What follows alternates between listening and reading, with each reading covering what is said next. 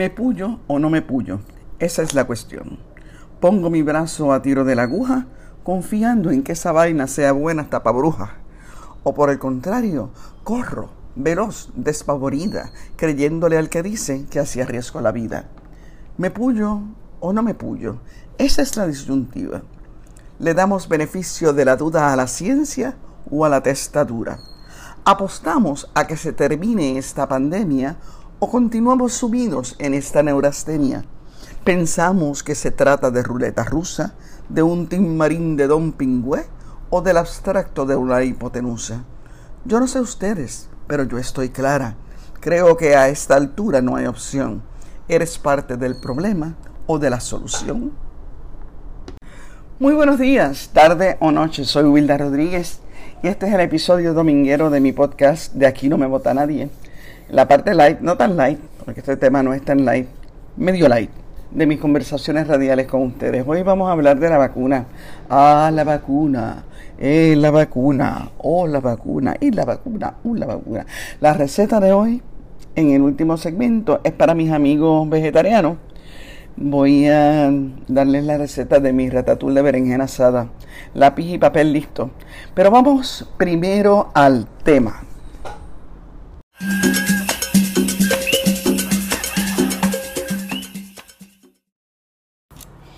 Muy bien, aquí estamos, vamos al tema. Bueno amigos, soy periodista y ustedes lo saben. Para mí el arma contra todo miedo es la información. Y la información es el ingrediente, el ingrediente base de la libertad. Yo no los voy a convencer de ponerse o no ponerse la vacuna contra el COVID-19. Eso es asunto de cada uno de ustedes. Pero yo les voy a dar la información que busqué para mí. En primer lugar, es bien razonable, bien lógico que haya mucha desconfianza sobre las vacunas contra el COVID-19. Eso es una desconfianza que es un fenómeno a nivel mundial, no solo en Puerto Rico, porque todos miramos con suspicacia la prisa con que se han desarrollado estas vacunas, especialmente en un mundo donde el mercadeo y el consumo eh, están al garete. Ese es el mundo que nos ha tocado vivir y ese es el mundo que nos crea una suspicacia hacia las cosas con prisa. Si se vende y tiene prisa, hay problema. Así que es razonable. Pero la realidad es que con esta pandemia tenemos que mirar muchas otras cosas. Porque hemos llegado a un punto de que nos hacemos rolos o nos hacemos papelillos. Y para tomar esa decisión hay que partir de una convicción inicial. Y esa convicción inicial es, ¿crees en la ciencia o no crees en la ciencia?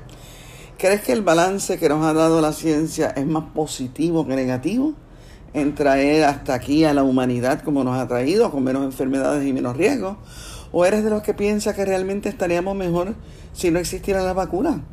Eh, de los que piensa que la protección natural es suficiente contra un mundo antinatural.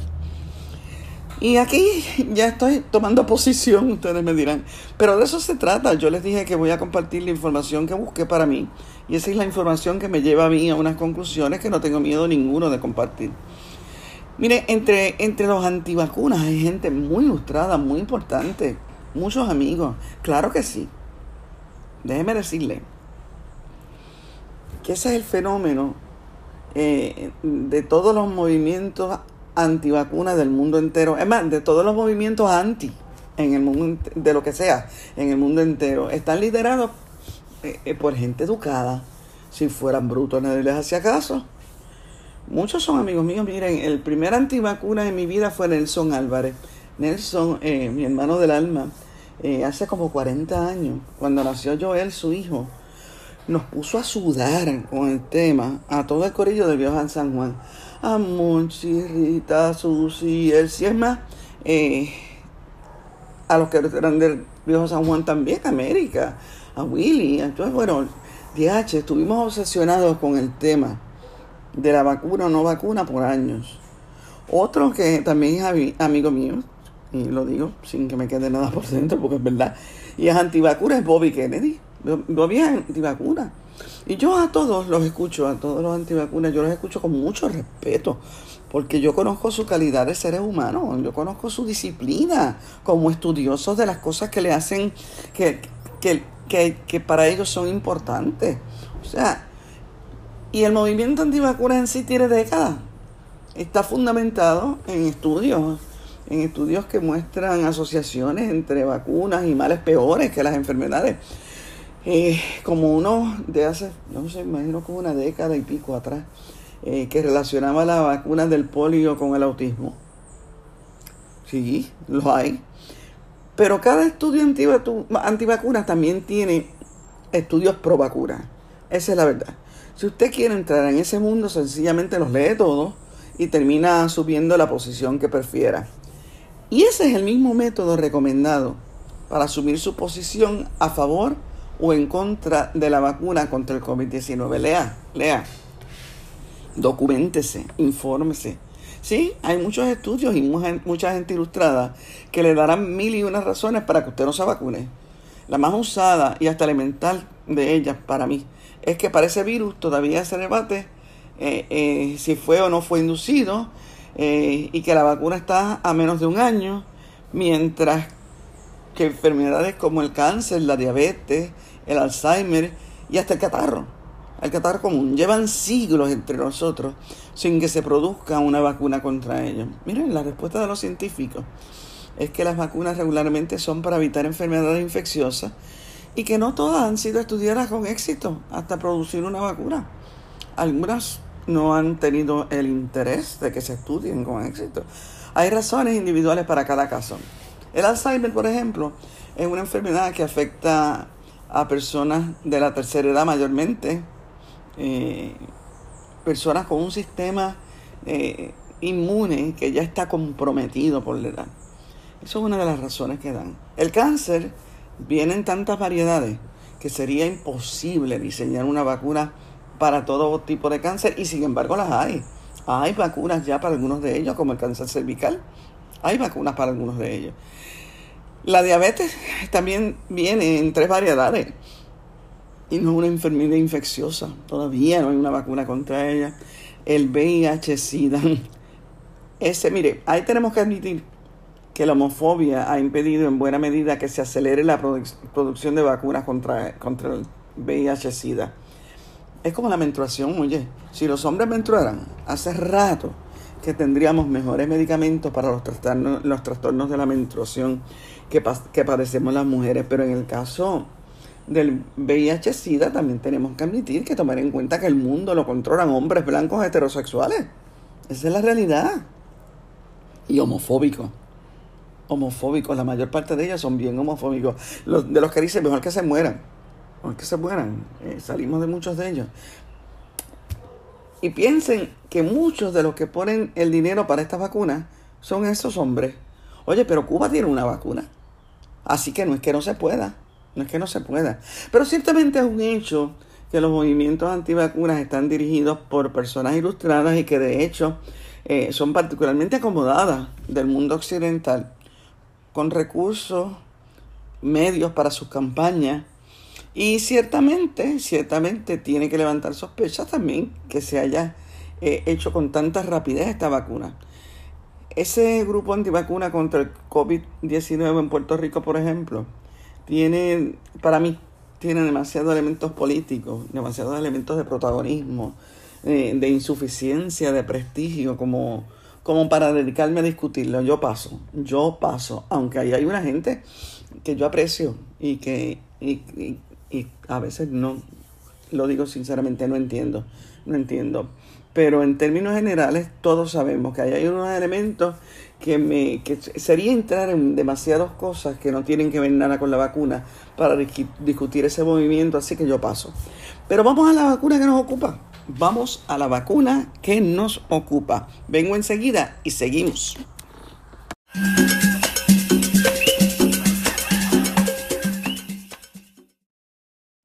Ahora, el podcast de Wilda Rodríguez de Aquí no me vota nadie tiene dos ediciones. Miércoles a las 7 de la mañana, información, análisis y opinión en el estilo único de la decana del periodismo puertorriqueño. Domingo a las 10 de la mañana, una versión más ligera que integra otras facetas de la periodista como humorista y cocinera. Wilda Rodríguez en dos tiempos, miércoles y domingos, lo que ustedes pedían.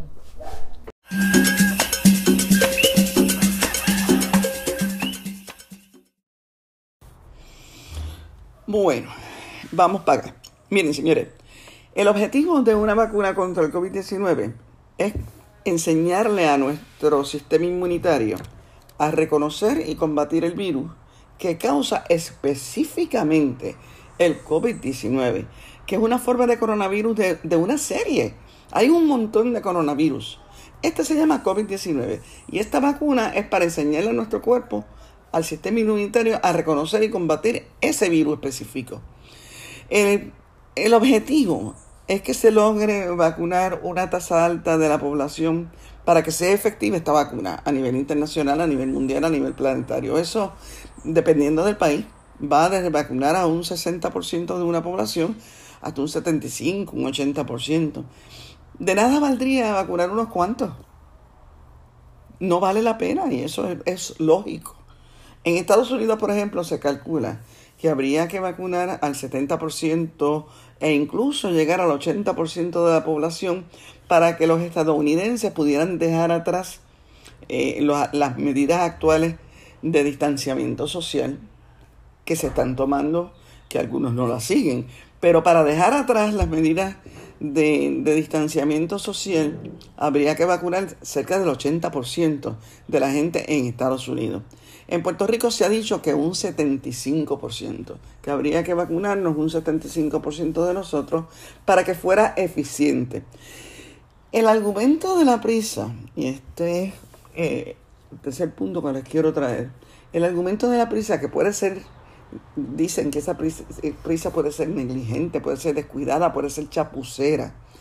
No tiene fundamento científico porque en la creación de esta vacuna no se ha partido de cero no, no señores, hace muchos años que se investigan las vacunas para virus similares, como para el ébola, eh, para Zika, para SARS. Y, y, esos grupos científicos lo que hicieron, que ya están trabajando, o sea, ellos trabajan todos los días sobre esto. No es que de momento surgió el coronavirus y llamaron a los científicos para que se pusieran a trabajar sobre él. No, son grupos de científicos que están trabajando sobre vacunas, sobre remedios. Y lo que hicieron fue concentrar sus investigaciones en el que ha creado la pandemia, en el COVID-19. En condiciones de emergencia esto se hace, se, se agilizan todos los procedimientos para, para, el uso de nuevas vacunas. Eso es así. En cuanto a lugar, yo quería decir que algunos proyectos eh, con otros coronavirus ya, ya habían llegado hace rato a la fase clínica número uno y, y se ha tenido en cuenta esa experiencia previa para bregar con el coronavirus, para eh, este que nos ataca ahora, con el COVID-19. La cantidad de dinero invertido en estas vacunas no tiene, no tiene precedente en la historia. La última pandemia parecida a esta con la que se compara eh, la pandemia del coronavirus que empezó eh, a principios de este año, eh, fue la de la gripe española, que fue en 1918. Pero entonces no había ni los avances, ni los chavos que hay ahora. Y esa es la realidad. Esa es la realidad. Y ahora, que sea el siglo XXI, permite también que se esté dando una colaboración internacional inmediata, que también es única en la historia, es única en la historia y se da ahora porque no se pudo dar para 1918, pero ahora sí se da. Eh, las universidades, las empresas farmacéuticas, los gobiernos, los centros de investigación, eh, las organizaciones no gubernamentales que bregan también con este tipo de cosas, todas están trabajando juntas, todas están trabajando juntas precisamente porque se lo permite el siglo en que vivimos. Por otro lado, las agencias reguladoras en todos los países que son capaces de producir una vacuna han priorizado en esa producción eh, con un eh, sistema de evaluación continua, reduce la burocracia, eh, reduce los tiempos de espera.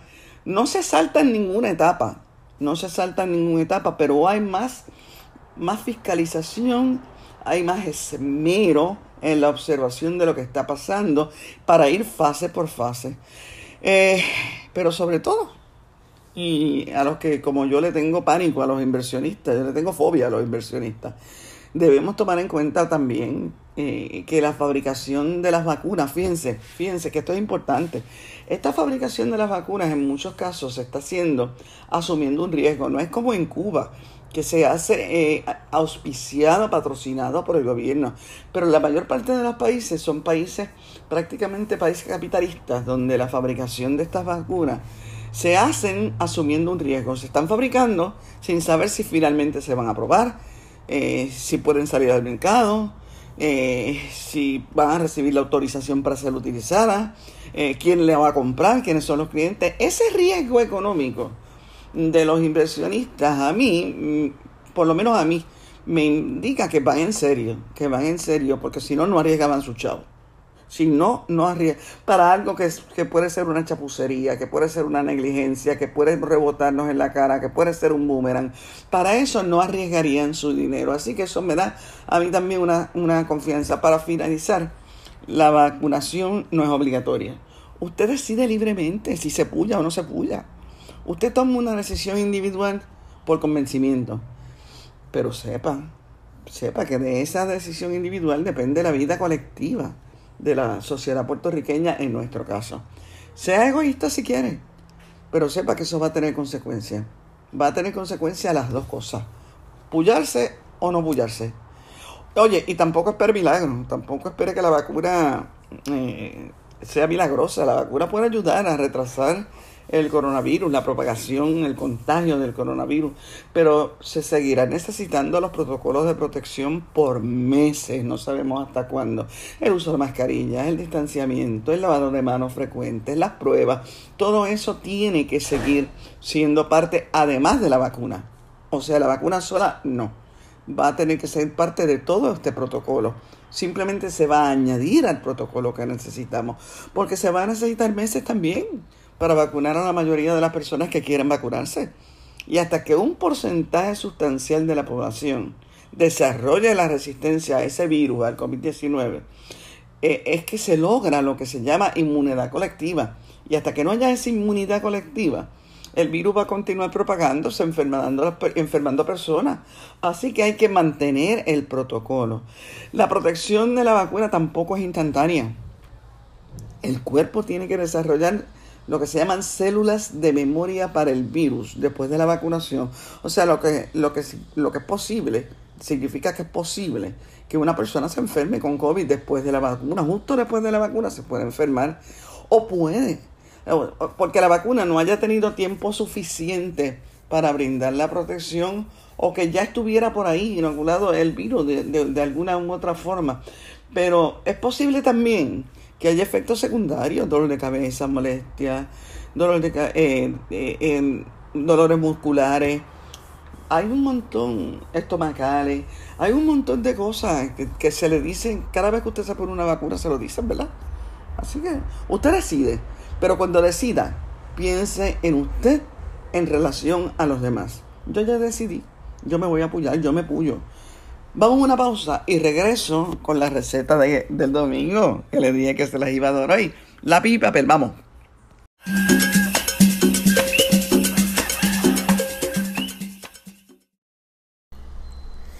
Ya está disponible la segunda edición de Las Vivianas, la novela de Wilda Rodríguez sobre política ficción, que no es tan ficción porque está muy bien sentada sobre la realidad de la depravación de un sector político del país.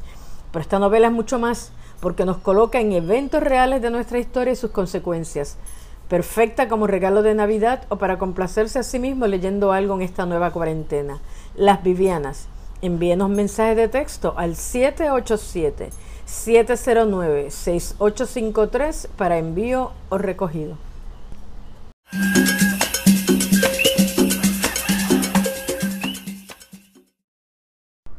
Bueno, y como todos los domingos, termino con una receta. Esta receta de hoy es mi versión de un ratatouille, que no es otra cosa, son un estofado, un ratatouille no es un ratoncito en una película, le pusieron ese nombre y mucha gente cuando, cuando digo ratatouille piensa en el ratoncito, pero no, un ratatouille no es una otra cosa con un estofado de vegetales.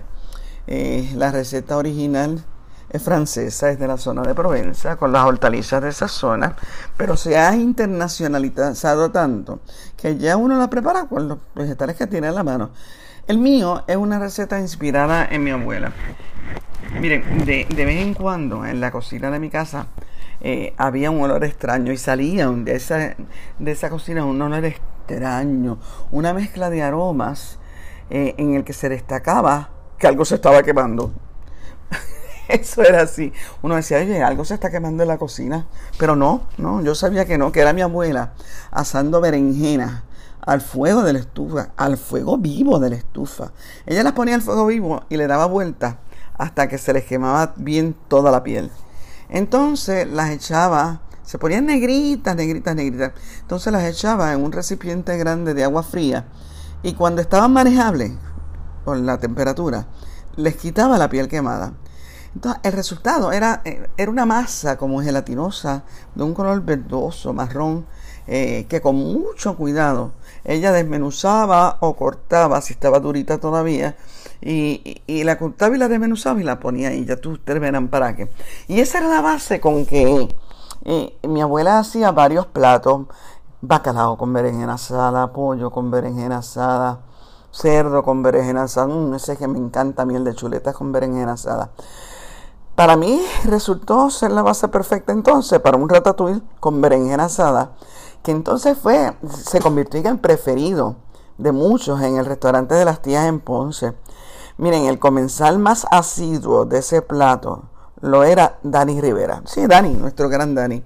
Y a Dani yo le dedico siempre esta receta, siempre que la reproduzco, porque, porque realmente él llegaba allí, mi ratatouille, mi ratatouille. Y aquí, vamos a los ingredientes, miren.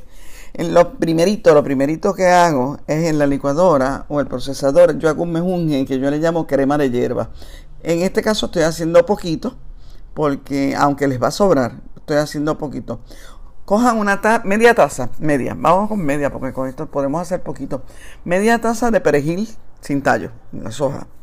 Media taza de cilantro, de cilantrillo, ustedes conocen y media taza de hojas de albahaca fresca.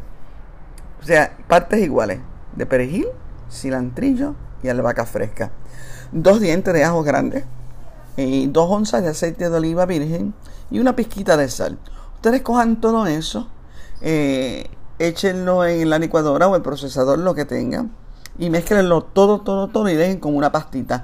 Ese mejunje les va a sobrar, les va a sobrar y podrá usarlo como guste, eh, con pasta. Ah, después solito, espolvoreada, usted mezcla la pasta con eso y les polvorea con queso parmesano y es delicioso. Pero vamos ahora al ratatouille. Ya tiene la crema de hierbas, que es bien importante aquí. Vamos entonces a la receta. Coja los ingredientes. Dos berenjenas criollas grandes, dos grandes. O su equivalente. La cosa es que sea una cantidad que les dé para eh, pues dos, tres, cuatro personas. Eh, dos pimientos rojos, de estos, lo que se llaman bell peppers, pero los rojos cuatro tomates medianos, una cebolla grande picada en medias lunas, eso es, la pica por la mitad, digo la pela primero, claro, la pica por la mitad y después hace medias lunas. Eh, un calabacín, a mí me encanta echarle calabacín picado en trozos medianos, cuatro setas o seis setas, depende cuánto le guste a ustedes, la pica en cuatro, simplemente en cuatro pedazos cada una, placa y placa, cuatro pedazos que queden como unos gajitos de setas gorditos. Eh, cuatro dientes de ajo grandes en rueditas. Te coges esos dientes y me los pica en rueditas pequeñitas. Y entonces media taza de aceite de oliva y dos cucharadas de crema de hierba. Y sal y pimienta a gusto, pero eso lo dejamos para el final. Usted, como le dije, vamos a la receta. Vamos a asar a fuego vivo las berenjenas y los pimientos, como les indiqué anteriormente dándole vueltas sobre la hornilla, fuego vivo, hasta que se les queme la piel, se ponga negrita, negrita. Después de eso las va a echar en un recipiente de agua fresca hasta que adquieran una temperatura manejable para quitarles toda la piel. Y después que les quita toda la piel, pues dependiendo de la, dependiendo de la consistencia, porque a veces si la, si la berenjena es durita, queda un poco durita, la corta o la desmenuza. La cosa es que, que quede para poderla guisar como la vamos a guisar. En una cacerola eh, ponga a hervir agua y una vez hervida eche los tomates, cuatro tomates. Y en par de minutos que estén hirviendo lo saca y sustituye el agua por agua fría, agua fresca para que también les quite la piel. Tan pronto estén manejables, les quita la piel y también los corta. En una sartén honda entonces, vamos, ponga el aceite a calentar y sofría las ruedas de ajo hasta que se doren un poquito. Tan pronto se doren, zúmbele la pulpa de berenjena ahí mismo. Ahí mismo. Y la de los pimientos. Zúmbele la cebolla y zúmbele el calabacín. Cuando empiece eso como volvotier, usted le va a bajar el fuego. Va a añadir los tomates, las setas y la crema de hierba. Me sigue, ¿verdad? Entonces ahí lo va a mover todo. Va a taparlo un ratito. Porque la berenjena tiene que estar bien, bien guisada. Y bájele, bájele. Si le tiene que echar un chinchín de agua, se lo echa se lo echa, pero trate de hacerlo con los mismos jugos de todos esos vegetales. Eh, rectifique la sal y añada una pizca de pimienta si quiere. Y tape y permita que se impregnen todos los sabores por unos 5 a 10 minutos en que todo esté cocinado y que esté lo suficientemente seco para una consistencia que no sea demasiado líquida. O no es una sopa, no es una sopa, es un ratatouille, ¿ok? Y usted lo va a servir con pasta, lo va a servir como acompañamiento de carne, de aves, de pescado. También lo puede hacer con funche, oiga, ave María, con funche de maíz. Mm, es riquísimo. Y hasta con arroz blanco solito. Buen provecho, buen provecho. Señores, hasta el domingo. Nos vemos.